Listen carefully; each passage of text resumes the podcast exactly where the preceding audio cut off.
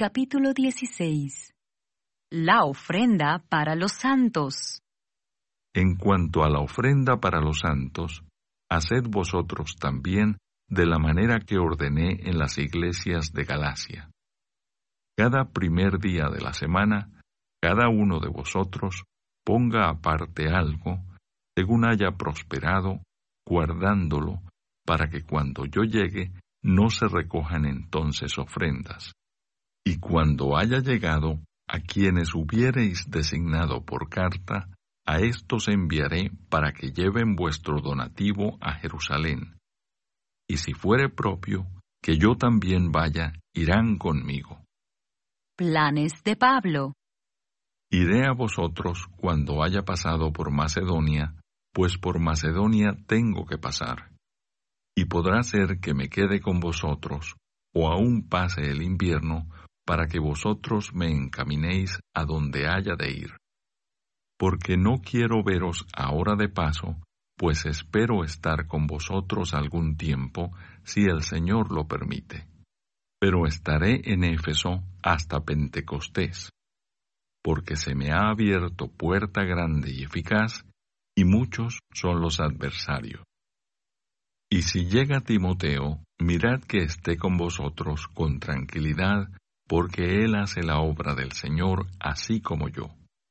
Por tanto, nadie le tenga en poco, sino encaminadle en paz, para que venga a mí, porque le espero con los hermanos. Acerca del hermano Apolos, mucho le rogué que fuese a vosotros con los hermanos, mas de ninguna manera tuvo voluntad de ir por ahora, pero irá cuando tenga oportunidad.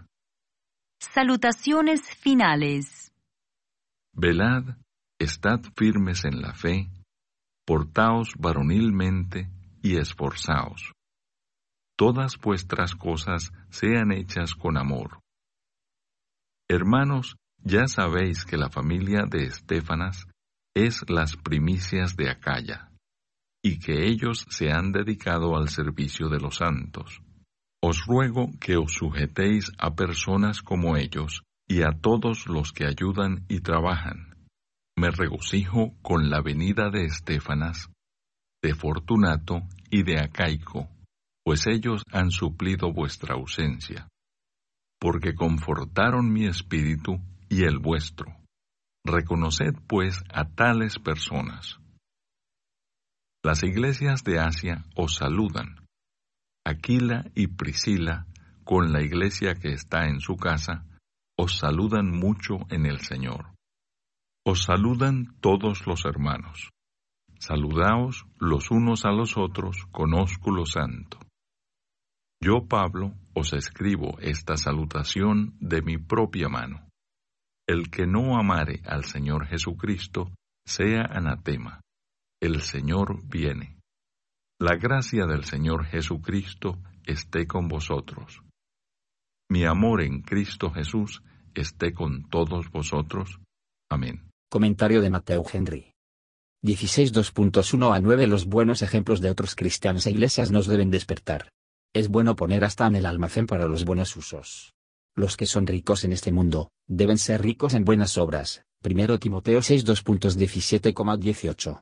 La mano diligente no hace rico, sin la bendición divina. Proverbios 10 2.4,22. Y lo más adecuado nos estimula la caridad a las personas e hijos de Dios, que mirar todo lo que tenemos como regal o las obras de misericordia son verdaderos frutos de amor verdadero a Dios, y por lo tanto, son los servicios adecuados en su propia época. Los ministros están haciendo su negocio propio, al presentar, o ayudando a las obras de caridad. El corazón de un ministro cristiano debe ser la de los hombres con los que ha trabajado mucho y con éxito, todos nuestros propósitos se deben hacer con la sumisión a la divina providencia. Santiago 4:15.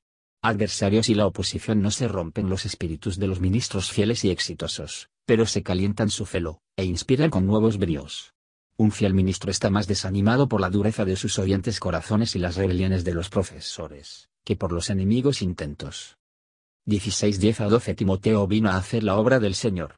Por lo tanto, para dejar a su espíritu, sería entristecer al Espíritu Santo, a despreciarlo, sería lo desprecio que le envió.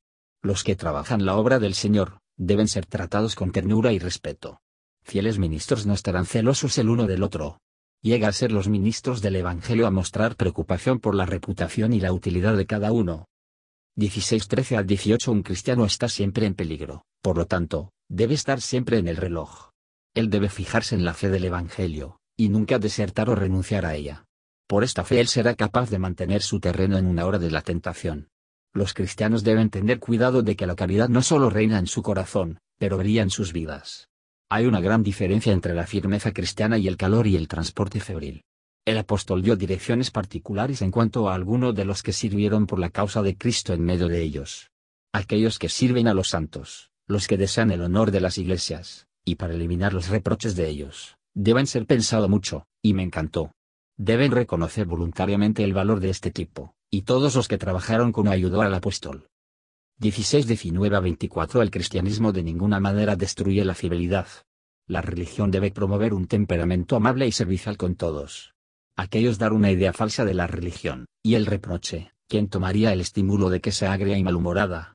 Y saludos cristianos no son meros elogios vacíos, pero son expresiones reales de buena voluntad a los demás, y felicito a la gracia divina y la bendición. Cada familia cristiana debe ser como iglesia cristiana, donde están dos o tres reunidos en el nombre de Cristo, y Él es uno de ellos, hay una iglesia. Aquí es una solemne advertencia. Muchos de los que tienen el nombre de Cristo, tanto en sus bocas, no tienen verdadero amor a Él en sus corazones. Ninguno le aman en verdad, que no aman sus leyes, y guarda sus mandamientos.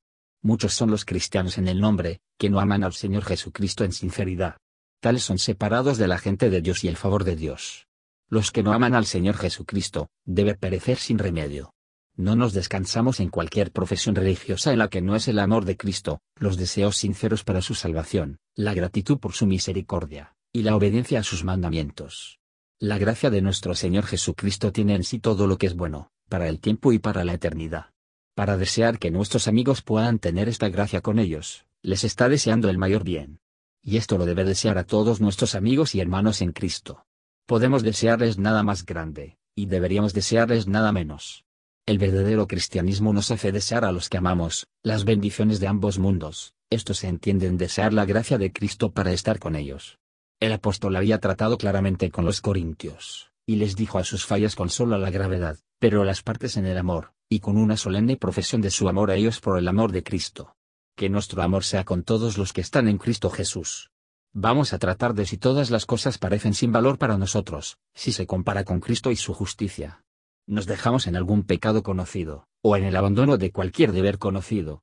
Por estas investigaciones, con verdad hecha, podemos juzgar el estado de nuestras almas. Gracias por escuchar y si te gustó esto, suscríbete y considera darle me gusta a mi página de Facebook y únete a mi grupo Jesús Answers Prayer.